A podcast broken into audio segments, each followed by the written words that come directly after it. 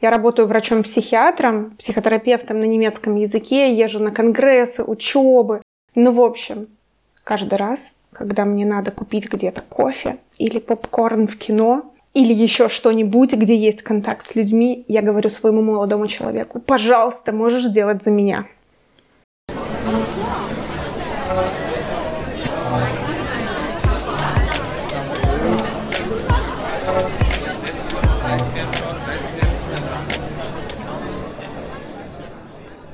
Привет, меня зовут Александр Одинцов, я работаю в Штутгарте в сфере IT. Вы слушаете 62-й выпуск «Вас подкаст».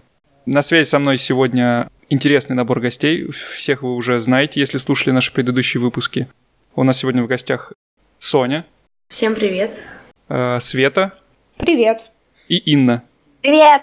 Со Светой вы, может быть, э, можете быть знакомы по выпуску о переезде психотерапевта в Германию – Отличный выпуск, если еще не слушали, обязательно послушайте. А, а с Соней и Инной мы записывали очень душевный выпуск о страданиях в эмиграции, о том, э, так сказать, об обратной стороне этой медали и почему все не так хорошо на самом деле, как кажется на первый взгляд. И сегодня мы собрались, чтобы записать вторую часть э, этого нашего разговора, но уже совместно со специалистом и попробовать разобрать, э, что же делать, чтобы чтобы не страдать в эмиграции, если э, сказать это кратко. Но обо всем по порядку. Разберем основные проблемы, которые могут возникать э, при переезде. И надеюсь, что вот в разговоре мы найдем какой-то ключ, может быть, если и не лекарство от всех проблем, но то какой-то ключ к тому, как э, и куда э, двигаться для того, чтобы решить свои проблемы и лучше адаптироваться в новой стране. В принципе, со всеми по отдельности мы знакомы, но давайте, может быть, э, еще раз кратко повторим, как зовут, чем занимаетесь и как давно в Германии. Да, мы с Инной так настрадались в прошлом, что Саша вызвал нам психиатра. Большое спасибо. А, в общем, а, в Германии я нахожусь два года.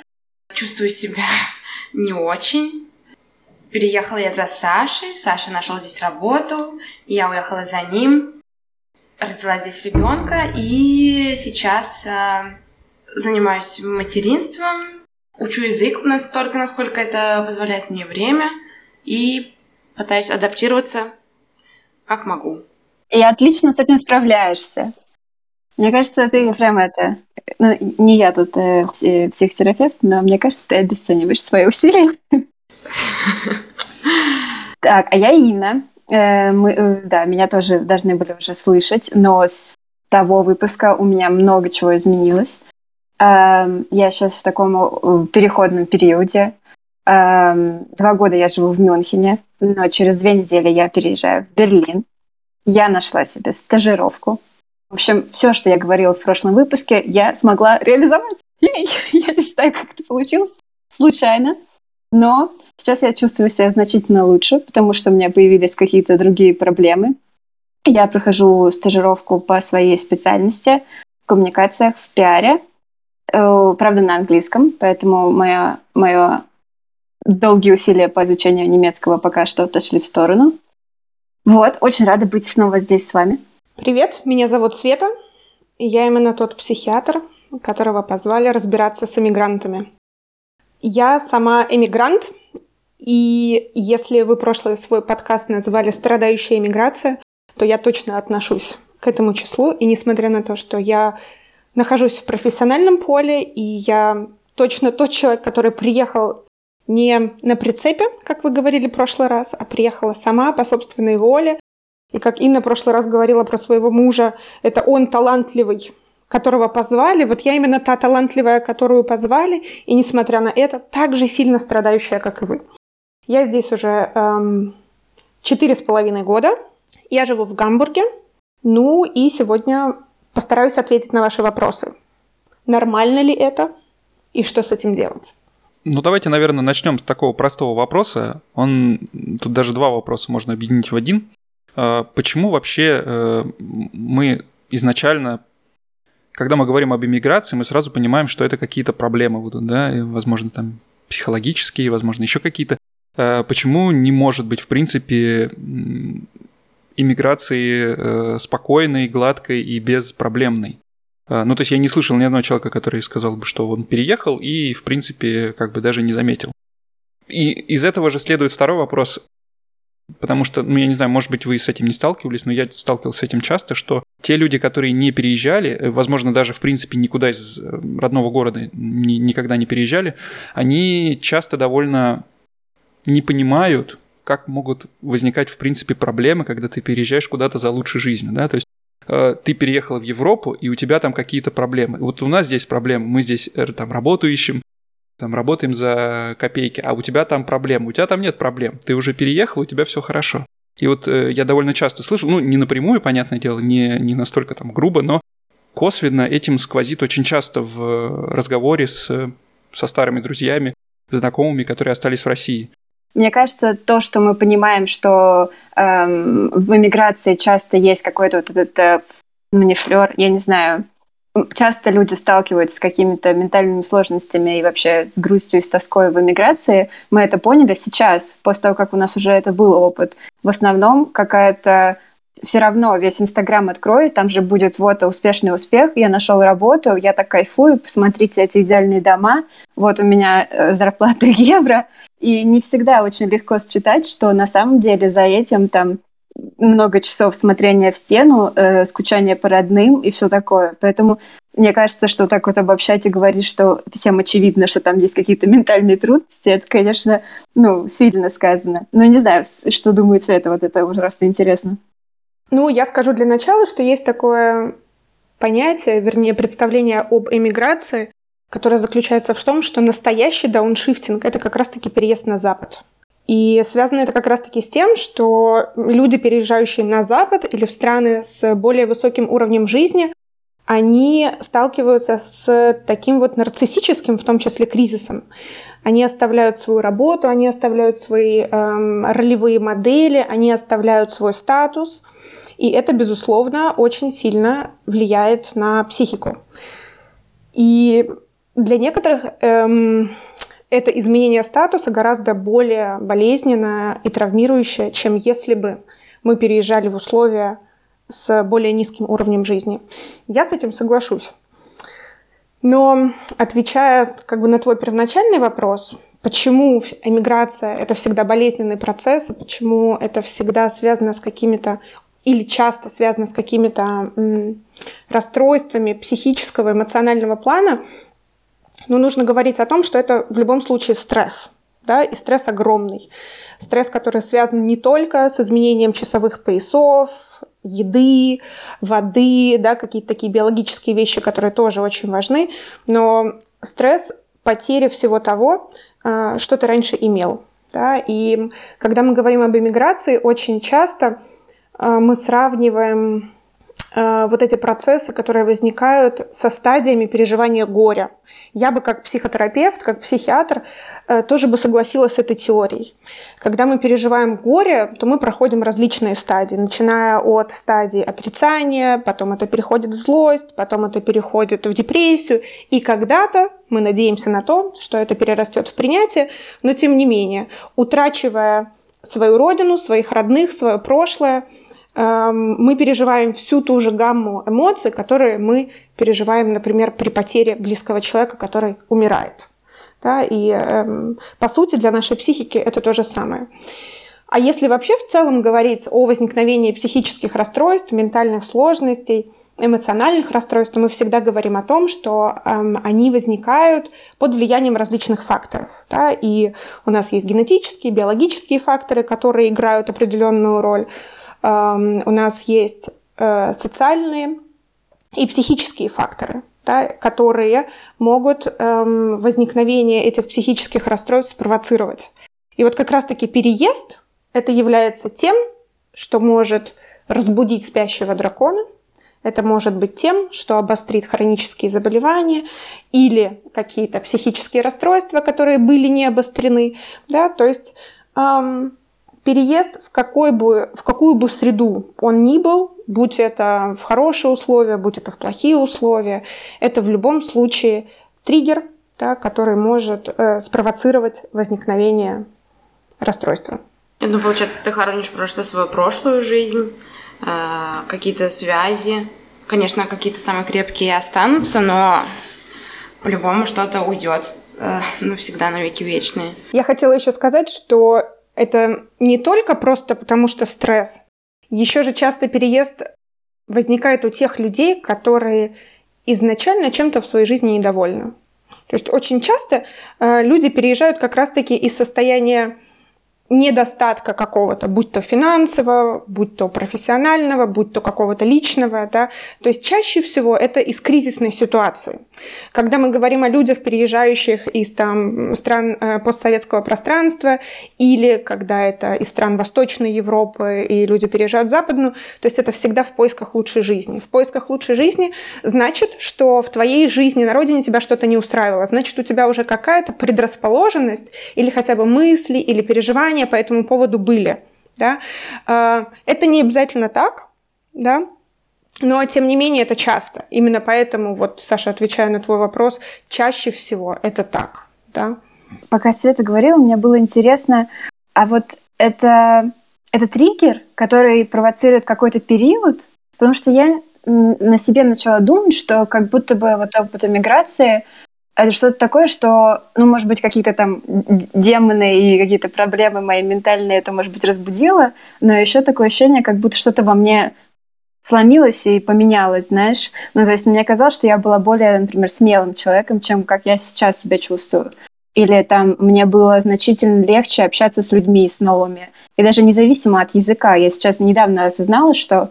Ну, я в целом всегда знала, что я немножечко интроверт, но не до такой степени. То есть я могла работать в пиаре, организовывать мероприятия для большого количества человек, отлично себя чувствовать. А сейчас я понимаю, что а, любое взаимодействие с новыми людьми, как бы значительно повышенный уровень беспокойства у меня, даже если я говорю на русском языке. И это как-то вот после, ну, я вот недавно обратила на это внимание. И, ну, возможно, я все еще в этом пост каком-то адаптационном периоде, и поэтому так реагирую, не знаю. Интересно. Я думаю, скорее да учитывая то, что ты два года всего в Германии, учитывая то, что у тебя только начинается профессиональная какая-то реализация, я бы сказала, что это просто переходный период. С одной стороны, это может быть временная история, и может быть ты когда-нибудь здесь тоже станешь такой же активной, смелой, э, какой то ощущала себя на родине. А с другой стороны, вот я тоже хотела это упомянуть, эм, мы, например, люди среднего возраста уже, можно сказать, да, там вот 30-40 лет, это такая самая активная, мне кажется, часть иммиграции. Мы не берем студентов, которые переезжают по учебе, а вот люди, которые совершают этот осознанный выбор, эм, они находятся, наверное, в этих возрастных рамках. И мне кажется, что это еще период, который совпадает с таким Эм, экзистенциальным кризисом да, среднего возраста, поиска себя, поиска своего предназначения. Это вот такой переход между совсем детским и юным представлением о себе, да, в более такую взрослую, эм, в более взрослое восприятие себя, окружающих, окружающей жизни. И мне кажется, вот здесь как раз коса находит на камень и все сталкивается. Да? Мы в этот период решаем что-то изменить, переехать, и оказывается, что мы еще, может быть, не те люди, какими мы себя привыкли представлять. Да? Поэтому здесь очень-очень много аспектов, эм, с которыми можно разбираться индивидуально. Я думаю, что здесь вот так вот в целом сказать скорее сложно и невозможно. Но раз уж об этом зашла речь, э, можно ли вообще как-то подготовиться к переезду, чтобы ну, как-то сгладить этот период или, может быть, э, сделать так, чтобы адаптация проходила легче. А, как я уже понял, часто какие-то проблемы психологические, ментальные, они могут быть до переезда, и, возможно, с ними стоит разобраться до переезда, и это, может быть, сможет сгладить этот период.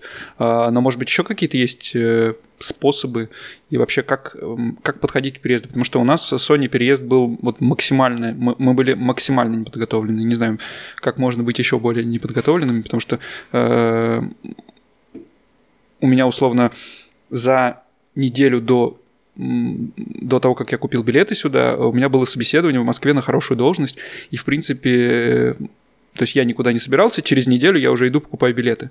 И при этом еще э, Соня была уже беременная, то есть это тоже сыграло свою роль, Э, и, ну, понятно, что это дополнительная сложность. Э, и, ну, мы были не подготовлены никаким образом. То есть ни, ни морально, ни, ни, ни физически э, к этому переезду. Единственное, что язык мы учили давно уже, и как бы это может быть все-таки без языка, если мы переезжали, это было бы, наверное, вообще кошмар.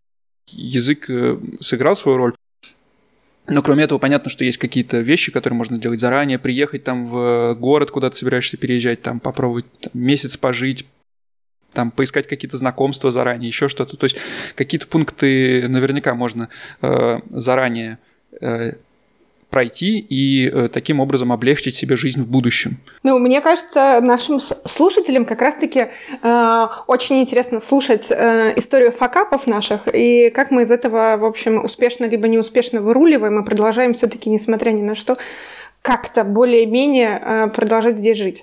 Это, в принципе, вся история нашего подкаста. Это история наших факапов зрения. Я вообще считаю, что подготовка — это просто самое главное э, для того, чтобы снизить эм, переживания потом в процессе адаптации. Это не значит, что вы или мы сможем их как-то профилактировать, ну вот, каждый точно получит по башке вот, от эмиграции, но тем не менее. Эм, я на собственном примере могу сказать, на примере моих коллег, друзей, которые переезжали и которые продолжают, скажем так, жить со мной, да, в каком-то ближайшем окружении, поэтому я вижу, как это все происходит сделала для себя несколько выводов и рекомендаций. Есть, конечно, такие очевидные, вот, которые Саша сказал, да, это выучить язык, это познакомиться с культурой, это приехать, может быть, в город и заранее узнать, где там находится что. Но я вот с точки зрения психиатра и психотерапевта скорее бы сделала упор на том, как попрощаться с Родиной. Потому что очень часто э, мы, приезжая сюда, начинаем думать, а я же хотел еще увидеть то-то и то-то, а я же хотел еще встретиться с тем-то и тем-то, попрощаться с бабушкой, увидеть прадедушку или там увидеть первую учительницу. И это как раз-таки тот список дел, который нужно обязательно сделать, прежде чем ты уедешь. Я сейчас э, помогаю некоторым своим друзьям-врачам переехать. Вот они, они меня не слушаются, потому что они пытаются очень эффективно проводить время, учить немецкий, знакомиться с культурой, переводить документы, заверять их в посольстве. Вот я считаю, что это все второстепенная фигня. Самое главное сейчас – это побывать в тех местах, которые места силы, да, которые были важны для вас в детстве, в юношестве, которые связаны с какими-то приятными воспоминаниями, потому что это именно то, что будет вас потом согревать э, темными, угрюмыми и грустными вечерами и ночами э, в эмиграции. Да? И э, это спасет от сожалений, от каких-то там разочарований от самого себя, да, и ты будешь понимать, ну, слава богу, я успел попрощаться, например, с бабушкой, да, или слава богу, я еще увиделся с этим другом, вот, и поэтому я считаю, что это архиважно. Архиважно не только успеть со всеми попрощаться, всех увидеть и все места посетить, а еще и про это погоревать. Вот прям по-настоящему. Э, это то, что я сделала, как сказала эм, одна из моих э, психотерапевтических учителей, хрестоматийно правильно, потому что я неделями лила слезы. Вот. И эм, это точно так же, как и при потере близкого человека, который умирает, нам нужно отгоревать. И вот если мы этот период э, постараемся как-то ухватить еще дома, вот, эм, то это, скажем так, снизит э, наше горевание уже по приезду. То есть, если хочется плакать, если хочется грустить, если хочется спрощаться, то это все очень правильно и хорошо. И когда люди, эм, вот наши друзья говорят, ну что это за фигня, э, ваши переживания, вы можете приехать, вы всегда можете навестить, вы всегда можете вспомнить, это не так, это все равно потеря, и поэтому грустить, плакать и эм, как-то переживать, это прям легитимные чувства, которые вы должны сами себе позволять э, испытывать да, мне грустно, потому что я сейчас что-то очень важное теряю, или мне грустно, потому что я не знаю, когда я в следующий раз побываю там в своей старой школе. Вот. Как-то так. Боже, спасибо тебе за эти слова. Это просто такие важные слова, не архиважные слова. Мне, знаешь, я еще слушала твой подкаст, э, вот ваш подкаст, где ты была гостем, и я прям зацепилась у меня ухо в самом начале а за то, как ты рассказывала, что э, первое место работы ты выбрала по принципу, где рядом находится аэропорт, чтобы ты могла каждые два месяца летать домой. А это было про то, что ты не успела с чем-то попрощаться, или с тем, что как бы что это было про тебя? Дело в том, что я переехала точно так же, как и вы, достаточно спонтанно. То есть я собрала вещи в два чемодана и переехала с туристической визой, не зная ни одного человека в Германии, связанного с медициной, вообще ни одного. Жени Высоцким я познакомилась в интернете. Э, вот. И это было скорее такое импульсивное да, эм, решение. И вот эти вот каждые два месяца сначала были обусловлены тем, что я продолжала учиться в институте, получала дополнительное психотерапевтическое образование, это было просто надо. А потом уже ретроспективно я поняла, насколько это позволило мне еще иметь такую, скажем так, обоснованную, тоже легальную связь с Родиной, потому что ну, не каждый, переехав, может себе позволить, даже если позволяют деньги, да, но все равно часто летать, потому что, ну что это за глупости, скучать по родине, ну что это за глупости, так часто летать, что я маленький ребенок, видится так часто с мамой и так далее. Да? Плюс еще многих финансовые сложности. А у меня было разрешение это делать. У меня были сессии в институте, и это было очень круто. Сейчас я бы это рекомендовала делать, ну, как бы всем людям такой, знаете, постепенный переезд, постепенное привыкание к новой родине, да, к новому месту жительства. Ну, это вообще очень круто. Вот это действительно хороший совет, что если есть такая финансовая возможность, если как-то можно для себя это устроить, это было бы действительно очень круто. Я помню, что я приехала, вот, я знаю, 26 октября э, в 2019 году, и первый раз мы попали э, в Россию э, довольно быстро, вот на Новый год. И я помню, насколько это для меня было каким-то э, глотком воздуха, не знаю, как настолько это меня как-то согрело, что вот рядом там родные люди, которые меня ждали, любят, обнимают, и как бы вот на всем вот этом там ну, ощущение грусти и небольшой потерянности, это как-то дало силы, чтобы двигаться дальше. И, возможно, если бы не ковид и была бы возможность чуть чаще ездить в Россию, э, может быть, все, весь оставшиеся эти два года они были бы чуть легче за счет этого. Но, к сожалению, не было такой возможности. Да, я тоже хочу сказать, что, ну, я вообще хочу сказать, что я, если честно, не особо э, осознала то, что мне плохо из-за иммиграции, когда мы переехали. То есть мы уже здесь два года, и я, мне кажется, только год назад поняла, насколько мне было тяжело. Это именно из-за иммиграции. То есть мне было просто странно. Я, в принципе, человек, э, у которого бывают какие-то ментальные трудности. Я думала, что это просто обычные мои какие-то рядовые проблемы, но я вот только недавно осознала, что это все было из-за иммиграции, и поэтому, отвечая на вопрос, как подготовиться к переезду, хотя бы об этом знать, потому что, если честно, я даже подумать не могла, что это может быть проблемой, вот вообще вот, не знаю. И мне кажется, что из нашего круга общения ближайшего тут, в нашем городе, мне кажется, мы с Сашей единственные, кто ездит вообще в Россию, потому что многие говорят, а я вот там не видел своих родителей два года, и мы не виделись, мы не едем в Россию. А мне, с одной стороны, все время хочется как бы путешествовать, но с другой стороны, мы все время ездим в Россию. И получается, что, наверное, это как раз-таки из-за того, что мы никак не можем э, никак не можем адаптироваться здесь. Наверное, так. И это действительно как глоток свежего воздуха, и ты возвращаешься и прям фу, выдыхаешь, и у тебя такое состояние становится спокойное, несмотря на то, что в России жить там тяжелее, имеется в виду там с ребенком, например, тяжелее в России, чем здесь. Вот, существовать в смысле вообще.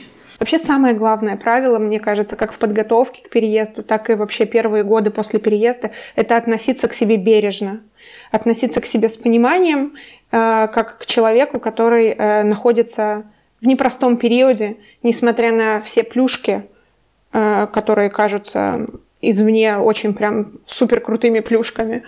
Вот, и поэтому, если помогают приезды родителей, конечно, да, неважно, кто что скажет, если позволяют частые поездки туда, несмотря на то, что многие говорят, ну вы что, дураки, летать на родину, когда у вас под боком вся Европа, да, то есть можно делать все, что угодно.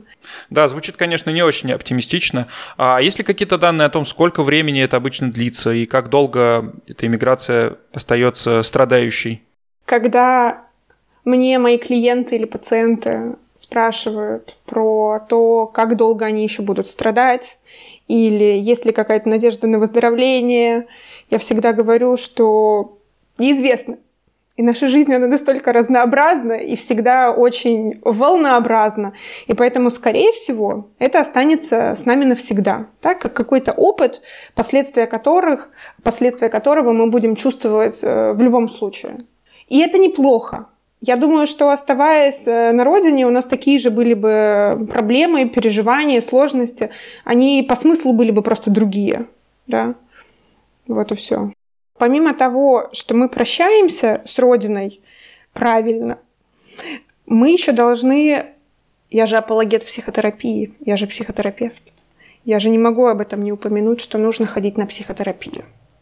И даже несмотря на то, что может сложиться впечатление, что я абсолютно здоров, у меня нет вопросов, э, у меня нет никаких переживаний, у меня нет никаких сложностей, я считаю, что хотя бы 10 встреч с психотерапевтом перед отъездом или когда у тебя появляется мысль о том, что тебе нужно переехать вдруг срочно, вот, нужно обязательно взять. Потому что разобраться с тем, почему ты хочешь переезжать, это прям самый важный вопрос.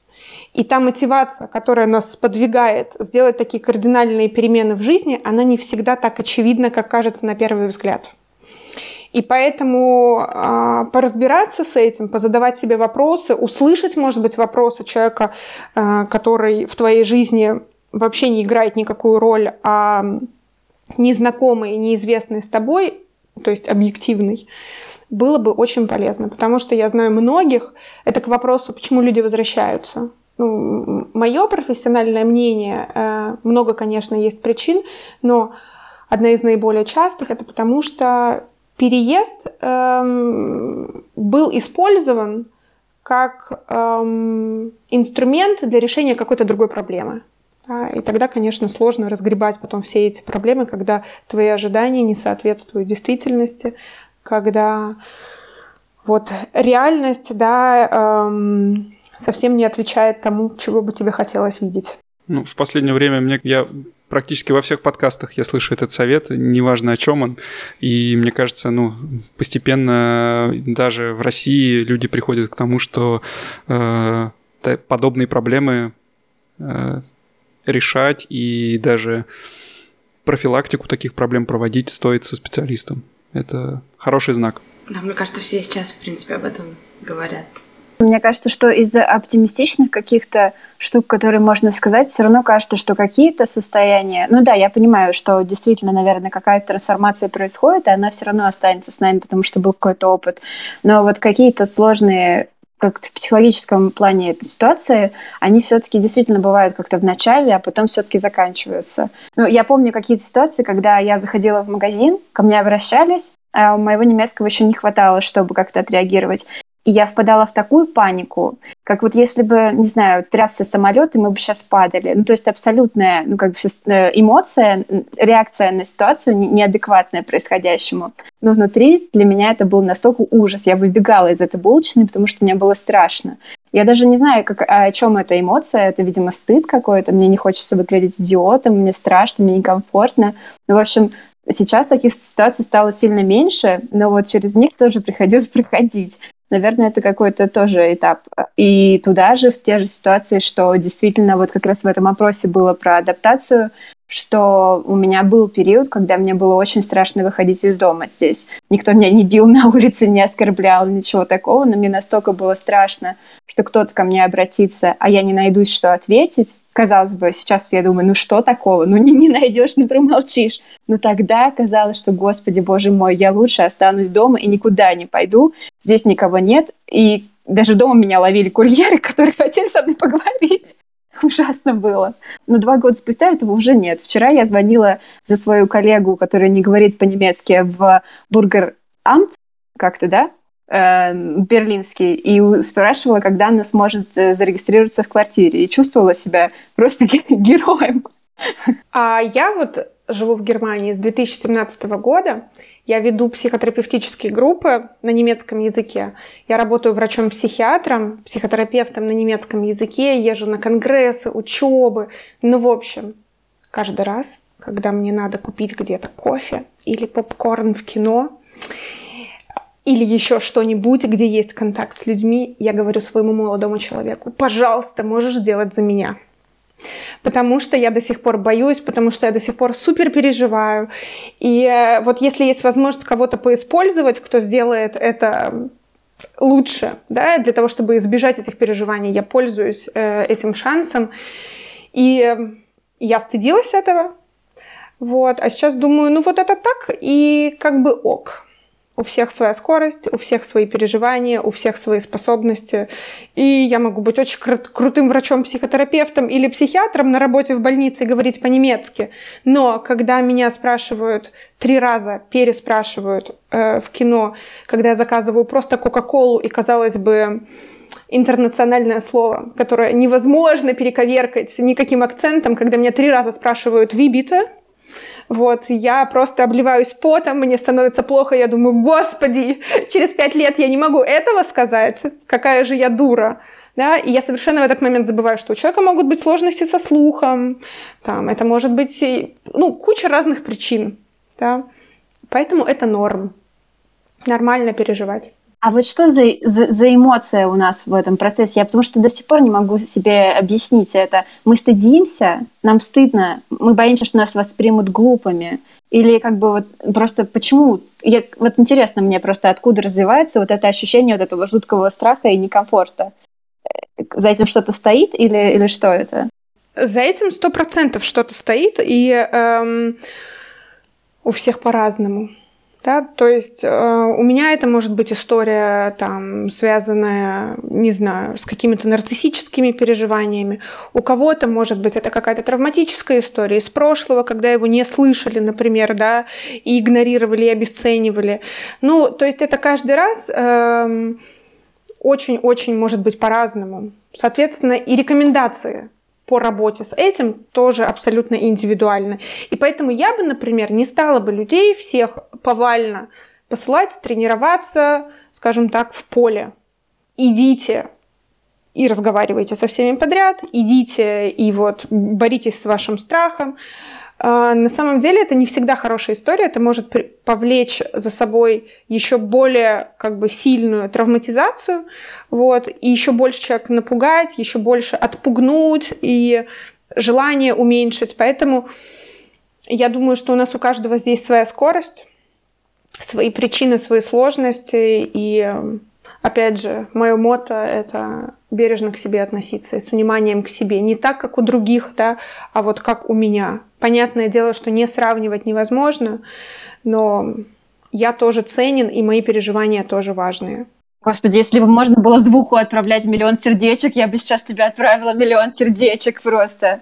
Да, я хочу сказать, что это действительно проблема заслужит внимания, и как раз-таки я э, это, об этом разговаривала со своим э, психотерапевтом, и у нас получилось немножко решить эту проблему, потому что действительно он именно, как бы, именно мой психолог мне помог э, начать разговаривать с людьми, и как бы, да, действительно, это круто, идите к психологу, если у вас, возможно, есть такие проблемы. И как бы мне это помогло, и мне стало немножко легче здесь жить. Понятно, что да, действительно у всех разные способы, это тоже очень важно. Хорошо, что ты это сказала.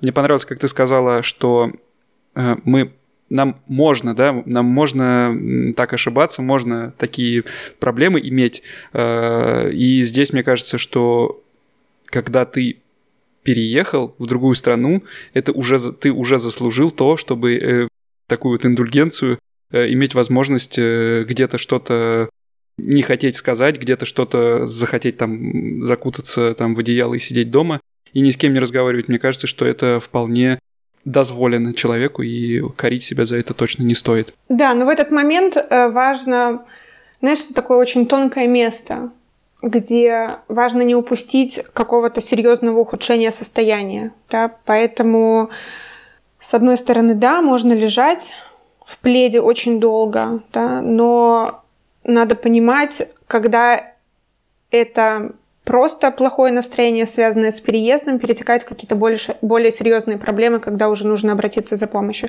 Потому что так -то тоже часто очень бывает. И сейчас, например, у меня есть эм, один клиент из Америки, которого я консультирую не как психотерапевт, а как врач-психиатр. Вот, и его жена, например, не заметила, что он уже два года не выходит из дома. И вот это вот уже не ок история, да? Потому что одно дело с вниманием и пониманием относиться к своим сложностям и к сложностям, там, например, партнера или друга, а с другой стороны быть еще, знаете, как на чеку. А надо ли мне уже включаться? Да? А, или там, надо ли мне уже попросить сейчас о помощи? А, и, может быть, я уже не справляюсь. А вот это, кстати, отличный вопрос. Я, у меня есть психотерапевт, и э, она у меня была за, за какое-то время до того, как я переехала. Но я поняла, что... И я очень ей довольна, но мне кажется, что довольно сложно, может быть, ты не согласишься, общаться о иммиграции с, даже с профессионалом, который не был в этом опыте. Ну вот, и мне показалось, что ей довольно сложно понять мои переживания, вот именно связанные с иммиграцией. Любые другие мои какие-то ситуации мы замечательно, а тут мне казалось, что мне сложно донести. А, это, в общем, это вопрос о том, что как подобрать психотерапевта, который может тебе помочь с этой ситуацией, могут ли все помочь. А еще мне было интересно, когда ты говоришь, что вот надо отлавливать. Я на самом деле даже за собой вот в том году, когда было как-то особенно тяжело, я пыталась понять, а как бы когда мне начать переживать за себя. Ну, то есть как бы это какой-то период, я сейчас пройду его, ну там буду ходить на психотерапевту, буду плакать, буду себя там жалеть, проходить, или когда это уже развивается во что-то серьезное, и мне надо как бы уже более серьезного какого-то врача себе искать, не знаю, антидепрессанты, где вот эта грань, я на самом деле не, не понимаю. Ну, это сложная грань, и она вообще не всегда понятна даже специалисту. Да? Но если вопрос уже такой возникает, то я бы сказала, что это первый звоночек, когда нужно обратить внимание. Да, если этот вопрос возникает у там, самого человека или у того, кто находится с ним рядом, я думаю, что это уже говорит скорее в пользу того, что надо там кого-то подключать, надо как-то активнее реагировать. На твой первый вопрос про опыт миграции. Э, когда я переехала, мои российские и украинские коллеги решили, что я теперь буду специалистом по эмиграции, поэтому стали ко мне посылать очень много русскоязычных э, девушек, женщин, мужчин и так далее, которые переехали. И я могу сказать, что на первом этапе для клиента это действительно что-то, что обеспечивает лучшую связь с психотерапевтом. Это уже э, такое, ну мы с тобой на одной стороне ты знаешь, у тебя, наверное, болит точно так же, да, либо ты прошел через это, и ты мне сможешь помочь. С одной стороны, да, а, вот, эм, это облегчает контакт и взаимопонимание первоначальное, а с другой стороны, в любом случае, тема эмиграции, она остается либо первичной, либо такой поверхностной, да, всегда что-то стоит, что намного глубже. Если вы занимаетесь глубинной э, терапией в любом подходе, это всегда затрагивание каких-то личностных, межличностных, глубинных проблематик, вот, а эмиграция это такая вишенка на торте. Поэтому, по большому счету, если у психотерапевта опыт э, эмиграции свой, либо его нет, это вопрос второстепенный. Такой же вопрос можно задать, например, может ли пожилая женщина прийти к молодому психотерапевту? Или может, быть, может ли мама маленького ребенка обратиться к психотерапевту, у которого нет детей, а у нее проблема с маленьким ребенком? Или частый вопрос к психиатрам, а как вы можете лечить шизофрению, если вы не знаете, что это такое, это только вы знаете в теории? Да? Ну, э- то, что я какие-то вещи не проживала сама, например, галлюцинация, не значит, что я не могу понять боль, которую человек испытывает, или страх. Понятное дело, это не одно и то же. Но, с другой стороны, моя, например, боль при эмиграции точно отличается от твоей боли про эмиграцию. Да, я поняла, о чем ты. Поэтому я считаю, что психотерапевт, как и любой другой специалист, из нашего окружения, будь то парикмахер, будь то мастер массажа или там, ну, кто угодно, в общем, который находится с нами в близком контакте, он в первую очередь должен быть твоим человеком. А это ты узнаешь в процессе взаимодействия с ним, и какой у него свой личный опыт, э, часто история второстепенная. А, давайте, может быть, эм, дальше по следующему пункту. Соня, ты хотела несколько вопросов обсудить, которые тебе близки. Да, я сейчас нахожусь э, в таком э, в такой точке, что мне очень интересно поговорить про какие-то стадии переживания переезда. То есть я для себя сейчас могу отследить, что какая-то первая стадия, самая э, горькая, уже прошла. Потом в целом у меня было что-то такое, когда подотпустила, но сейчас я себя все время ловлю на мысли, что все равно все не так, все не то. Что бы я ни делала, это все равно как будто бы все не по-настоящему.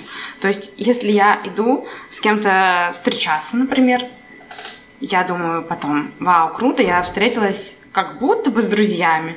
И там я хожу в кино, вау, я как будто бы сходила в кино, хотя я сходила в кино. То есть э, я как будто проживаю пока что какую-то ненастоящую жизнь. И вот, ну, как бы вопрос, э, что когда это все закончится, мы уже обсудили, что неизвестно, закончится или нет. Но какие вообще существуют ли какие-то стадии, потому что вот, например, некоторые говорят, вот у нас уже сейчас пять лет, а это какая-то там точка, и поэтому нам надо переехать в другой город. Кто-то говорит, вот уже три года прошло, поэтому у меня уже все прошло, я уже как бы закончил со своими страданиями. И как бы это вообще настолько обширно и непонятно лично для меня. Я не понимаю, где я сейчас нахожусь, куда мне идти, и как будто бы сейчас очень сильно потерян какой-то контакт с собой, и, в общем, какой-то непонятный вопрос, наверное, да? Ну, в общем, стадии переживания переезда. Как с ВНЖ, типа вот два года прожил, все, можешь теперь ПМЖ получать, пожалуйста, так же и тут. Три года прошло, все, никаких страданий больше нет. Все прошло, пожалуйста, дальше двигаемся. Я вчера листала книгу. Я вот уже ребятам рассказывала до э, того, как мы начали записывать, книга Оксаны Корзун, да, по-моему? Вот. И там есть глава, посвященная стадиям иммиграции. И оказывается, было проведено огромное количество исследований социологами, антропологами, э, психологами, которые занимаются кросс-культуральной э, психологией и так далее, которые пытались как-то этот процесс систематизировать. Э, там нарисована масса графиков, там придумано 100-500 тысяч миллионов стадий, и так далее. И я вот это вот все почитала, и я думала, что надо бы вам какие-то ну, исследования достоверные привести э, в ответ на этот вопрос. А потом поняла, что они, во-первых, настолько разные, у них между собой нет вообще никакого согласия, они до сих пор не пришли ни к какому общему знаменателю, хотя исследования продолжаются там на протяжении многих десятков лет. я подумала, что это такая ерунда, потому что, по сути, вопрос, который человек я так думаю, задает, и который я себе задаю, есть ли надежда на то, что станет лучше? Как мне кажется, можно это перефразировать. Или когда станет лучше? Да, или в какой точке я сейчас нахожусь? А это же вопрос сложный. Я поэтому, пока ты сейчас этот вопрос задавала, я сидела и думала, как же на него ответить. И э, я точно тебе не хочу никакие вот эти вот нудные стадии приводить в пример. Я бы скорее сказала так, что как и в любом сложном процессе, будь то развод, будь то смерть человека, будь то потеря работы, э, все что угодно, все, что доставляет нам э, тяжелые эмоции, э, это процессы, которые когда-то заканчиваются. Когда-то наступает момент, когда становится лучше. Вот, когда тебе эти переживания становятся посильными. Вот. Насколько ты с этим можешь справиться самостоятельно или там быстрее или медленнее, это другой вопрос. Вот. Поэтому давай я лучше расскажу про стратегии эмиграции. Мне кажется, здесь больше ясности. Да, мне, кстати, у меня прям вот сейчас на, на ноутбуке открыта эта книжка, э, и как раз на, значит, главе, где вот эти этапы адаптации, но это не так важно, я сейчас смотрю на этот график, и он, в общем, такой, значит, э, яма, и потом постепенный выход из этой ямы. И мне кажется, еще интересный вопрос, который предстоит, видимо, исследовать только на своей жизни, как много вот этих э, ям на пути будет, как, как, сколько раз нужно будет достичь дна, чтобы наконец дойти до какого-то состояния, где линия будет, ну, не так сильно падать и подниматься, падать и подниматься, а хотя бы какие-то, ну, пульсирующие будут, может быть, значения. Но, видимо, это тоже исключительно индивидуальная история. Да, давай к стратегиям. Там еще есть, там еще есть один график, до которого ты, может быть, не долистала. Он более оптимистичный, и он выглядит как э, такая вот э, линия, направляющаяся вверх, которая говорит о том, что адаптация набирает ход, и нам становится постепенно легче, легче, легче, легче, а потом мы достигаем определенное плато. Вот. И это, ну, не то чтобы стагнация, как бы, да, но тем не менее изменения не так сильно ощутимы. Если сначала мы врываемся и там учим язык, адаптируемся и так далее, то потом это все становится более спокойным. Это более оптимистичная история, но я за ямы. потому что в жизни все-таки э, это более правдоподобно, где ямы, ямы, ямы, ямы выплывания, ямы выплывания. Вот, а почему я решила здесь предложить вам поговорить про стратегии? Потому что, мне кажется, стратегия, которую ты выбираешь, осознанно или неосознанно, она влияет как раз-таки на стадии прохождения адаптации. Вот. И, ну, и я для себя выбрала такую самую более понятную и простую модель, эм, которая описывает четыре способа, да? э, вернее, четыре типа. Это может быть интеграция, это может быть ассимиляция, это может быть сепарация или маргинализация. Почему я выбрала эту модель? Потому что, мне кажется, она очень э, такая жизненная, и я вот, например, в своей жизни э, знаю несколько примеров для каждой. Вот, и, соответственно, ну, тоже могу сделать выводы, какая более для психического здоровья гармоничная, скажем так. Ну, у нас как раз следующий пункт был про то, можно ли, э, в принципе, э, пройти иммиграцию, не ассимилируясь. То есть, э, насколько возможно, в принципе, чувствовать себя комфортно в другой стране, не вливаясь в местную культуру полностью, да, то есть оставаясь как бы своим среди чужих, если так можно сказать. Э, и насколько это как раз, э, раз уж мы говорим о стратегиях, то насколько это правильная стратегия для, для ментального здоровья, ну и в принципе для жизни. Насколько легко или наоборот тяжело при таком способе. Потому что я чувствую на себе, то есть я это, по-моему, в одном из э, тоже предыдущих выпусков говорил, э, что когда я думал о переезде, потому что я думал о переезде довольно долго, там 2-3 года перед переездом я, в принципе, думал об этом и как бы с этой мыслью жил. И мне казалось, что я перееду, я выучу язык на уровне нейтива, я буду здесь только немецкое телевидение смотреть, только с немцами общаться, и вообще я стану немцем. Э, и это была моя цель. Я думаю, вот я сейчас приеду, и вот как можно быстрее мне это надо сделать, и будет классно. А я переехал, и я чувствую, что а мне не хочется, то есть мне, мне комфортно. Мне комфортно смотреть э, там все на русском языке так же, как я смотрел до этого в России. Э, мне комфортно общаться с русскоговорящими людьми, в принципе. То есть мне это не значит, что я не общаюсь там с немцами, но комфортнее мне, я, мне не хочется выходить из, из этой зоны комфорта, и насколько это нужно, если не хочется. В зависимости от тех целей, которые ты перед собой ставишь. Да? Когда мы говорим об ассимиляции, то мы имеем в виду растворение да, даже если переводить это слово э, дословно. Э, растворение это значит потеря себя, это значит полное перенятие, э, перенимание, или как там это правильно по-русски. Вспоминая Инну, сейчас я уже и по-русски не такая умная, как когда-то была. А, да. Вот когда ты полностью теряешь себя, и пытаешься на себя надеть чужую одежку, я не думаю, что это, во-первых, э, история реализуемая, а, когда мы, например, приезжаем в 25, в 30, в 35-40-летнем возрасте. То есть какие надо сделать усилия над собой для того, чтобы полностью стереть прошлое, традицию, традиции, историю, привычки, все что угодно, твои роли, да, и полностью переобуться. С одной стороны, нереалистично, с другой стороны, очень... И какие еще у этого могут быть последствия для, в принципе, для ментального здоровья, потому что это... Ты теряешь себя, да? ты себя забываешь, ты себя игнорируешь, эм, ты, по сути, обесцениваешь да, все, что было до этого.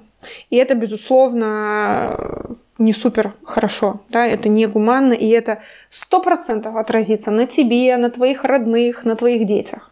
Эм, у меня тоже был такой план. Я очень хотела не быть похожей на русскую. Вот, а у меня есть все шансы быть похожей на русскую. То, как я, естественно, одеваюсь, то, что я блондинка, вот.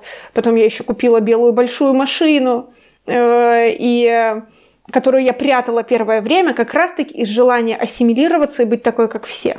И мне было супер стыдно. А, потому что вот во мне говорило что-то мое такое русское. Желание, например, одеть какую-то обувь, или когда-то накраситься, или надеть красивые серьги.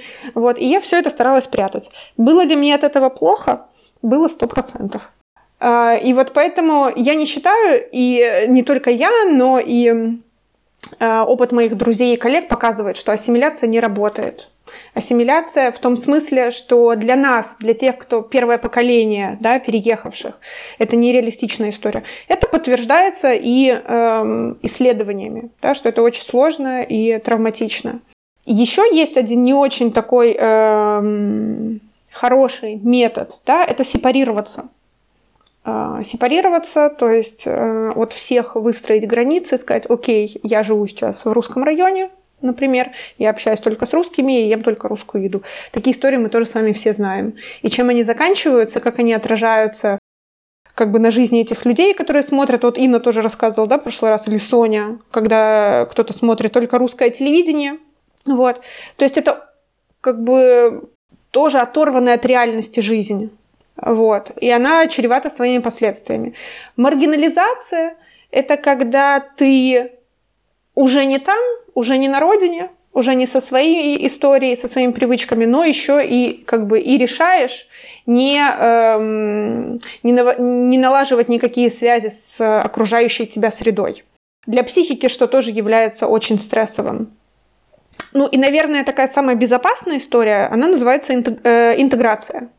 Да, когда мы оставляем собственную идентичность, когда мы э, благодарим свою историю, свои традиции и стараемся их как-то сохранить, потому что это, безусловно, часть нас, часть нашей психики, вырезать это невозможно.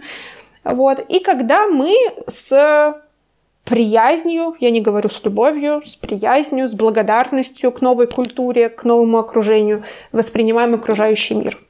Да, то есть как по максимуму постараться снизить это напряжение. И я имею право быть таким, какой я есть. Вот я, например, с белой машиной, там, с, с вычурными серьгами, вот, с блондинистыми волосами. А, и другие люди, у которых другие привычки, тоже имеют право на существование.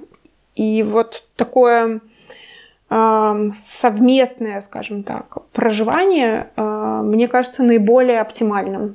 Да, совершенно точно. Я вот еще, когда ты говорила про вот ассимиляцию, мне казалось, что, ну, вот приходила мысль в голову, что это же очень много простыд, да? Ну, вот это желание почему-то, а, не знаю, у всех ли это такое нации, но мне кажется, вот у многих русскоязычных такое есть. У нас какое-то вот это внутреннее, какое-то есть э, непонятное абсолютно, откуда он происходит, вот стыд и нежелание, чтобы там у нас в английском услышали русский акцент, я не совсем понимаю про что, но я точно знаю, что очень многие с этим там борются, там пытаясь выровнять акцент, пытаясь там, да, смыть макияж, убрать каблуки и все, все, все что угодно, что может выдать тебя, значит, русскую женщину. И я как-то слушала подкаст медузовский, я забыла, как он называется, про русский язык. И там была девушка из Израиля, и она говорила о том, как вот она воспитывает своих детей. Э, она русская, но она долгое время живет в Израиле, у нее родились там дети.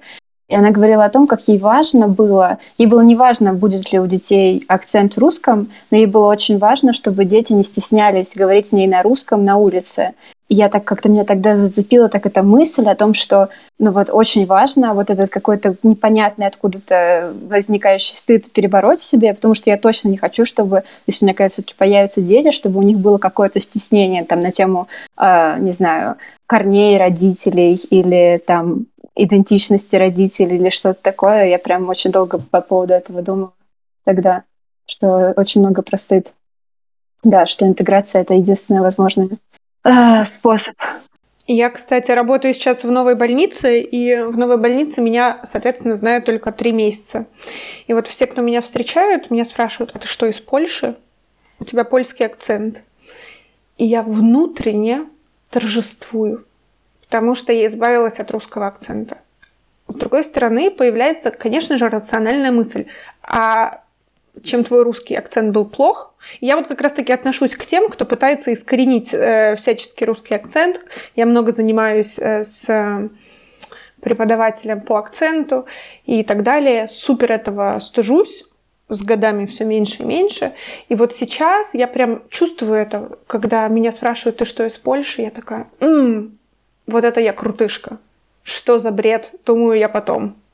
Да? Потому что огромное количество людей, там, начиная с моего молодого человека, который немец, э, и там куча окружающих говорят, у тебя потрясающий русский акцент, он очень очаровательный. Вот. Да, очень многие так говорят, и очень многие при этом тоже стесняются. Да, я тоже себя на этом ловила.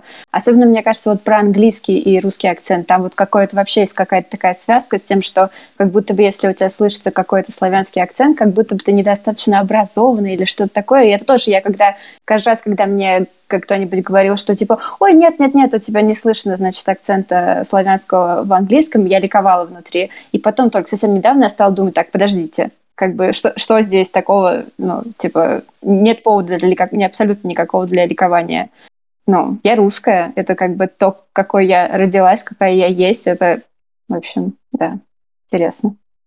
Одна пожилая учительница германистики, с которой я занималась пару лет назад, и которой я, конечно же, на первом уроке э, в качестве цели наших занятий э, сказала, что мне самое главное избавиться от акцента сказала, что это такое богатство, твой акцент значит, что ты можешь говорить на разных языках. Твой акцент на немецком значит, что ты кроме немецкого знаешь еще какой-то. И вот этот мультикультурализм, который э, мы привносим, это невероятная гордость может быть и должна быть на самом деле. Я так тоже подумала, ну ведь действительно, я знаю очень хорошо английский, я знаю очень хорошо немецкий, очень хорошо понятие относительно, я им супер недовольна. Но тем не менее, да, если вот сравнивать... Ну, отбросим перфекционизм.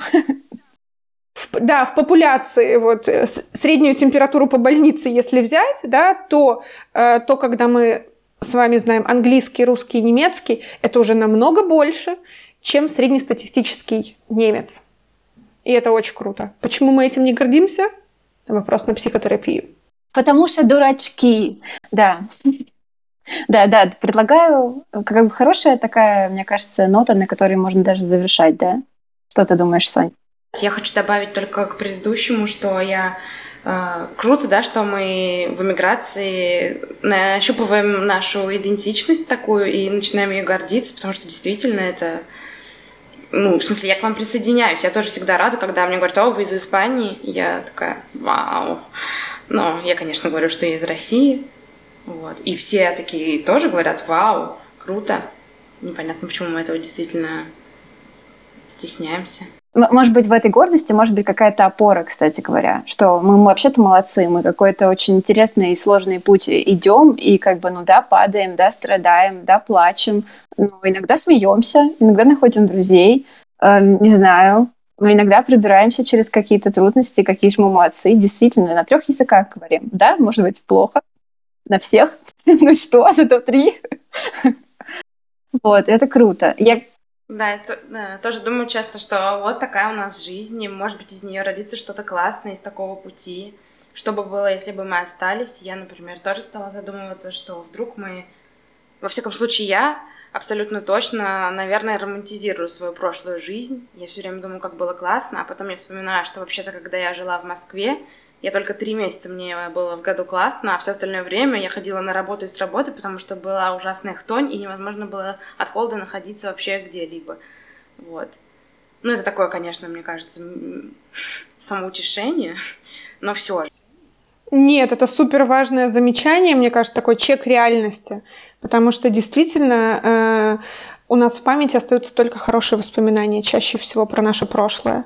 А опять же, когда ты переезжаешь еще и в таком среднем возрасте, там, не устаю это повторять, у тебя воспоминания остаются про юность. Они еще очень свежие, а юность это всегда масса друзей, а юность это всегда какие-то тусовки, какие-то невероятные приключения, да, ты еще не обременен детьми, обязательствами, ну, например, да, эм, ипотекой и так далее. То есть у тебя в голове масса приятных фантазий и воспоминаний, которые могут не соответствовать действительности. Вот. И поэтому то, как ты э, проводишь такой чек реальности, что а как же было на самом деле? Было ли на самом деле так круто? Или, может быть, моя память сыграла со мной такую злую шутку? Или, например, вот как Инна говорит, тоже такой чек реальности. А где я сейчас на самом деле, в какой точке я нахожусь? А, на самом деле я там сделала вот сейчас то-то, то-то и то-то, и за это можно себя похвалить, и за это можно порадоваться, а не только себя гнобить, винить, а, обвинять и ругать. Вот, и поэтому это, ну, если про какие-то рецепты и советы, которые очень редко дают психотерапевты, но все же иногда дают, я бы вот э, этот э, вынесла как основной, постоянно сверяться. И когда ты загоняешься, может быть, спросить окружающих, спросить, слушай, так ли правда все в нашей жизни тоскливо и страшно сейчас? И скажи, пожалуйста, правда ли там в нашей прошлой жизни все было так супер замечательно. Я иногда звоню своим подругам, которые живут в Москве, в Киеве и в Крыму, и просто спрашиваю, как у них дела и как они живут, вот по-настоящему, да. И причем я так и э, озвучиваю свой вопрос, я говорю, слушай, у меня сейчас э, ностальгический такой приступ. Мне кажется, что наша жизнь была замечательной и прекрасной. А ну-ка, расскажи, пожалуйста, пару историй. Что там у тебя за окном? Как там жизнь? Как там зарплата? Вот, как там условия работы на работе? Напомни мне, пожалуйста, потому что я что-то похожее в своих идеалистических каких-то воспоминаниях завязывала. И это супер помогает. Расскажи, пожалуйста, что у тебя плохого сейчас в жизни? А, все? Замечательно. Пойду жить дальше. Да, и точно так же подругам это помогает, когда я рассказываю, э, что на самом деле моя жизнь здесь за границей вообще такая совсем не радостная, как это может показаться, несмотря на внешнюю благополучность. Она такая же, как у всех, совсем разная. Да, блин, это так важно, потому что действительно очень часто как бы в общем, надоели счастливые посты о том, как, ну, Инна уже говорила это вначале, о том, как замечательно живется а, в другой стране, и как все здорово. И ввиду таких вот историй, реально ни одной истории я не слышала, какой-нибудь плохой истории до своего переезда. Ну, я, может быть, конечно, и не интересовалась, но в любом случае их, наверное, такое ничтожное количество, что да, надеюсь, мы что-то важное сегодня сделали. Мне кажется, что это наверняка можно использовать как методичку, как подготовиться к переезду. Свете вообще огромное спасибо. Мне кажется, это был очень классный разговор. Ты вообще супер. Мне прям вообще, ну, меня много вопросов беспокоило, и прям на некоторые, ну, вообще на все, но очень много всего полезного я для себя сегодня узнала. Вообще огромное тебе спасибо. Да, большое спасибо, я тоже. У меня вот, э, я всегда, у меня есть такое ощущение, что если я выхожу с какой-то там сессии с психологом с ощущением, что со мной все в порядке, то как бы это вот мой психолог, вот, ну, психотерапевт. И вот сейчас у меня тоже есть такое ощущение, что с нами все в порядке, все хорошо, как бы мы молодцы. вот.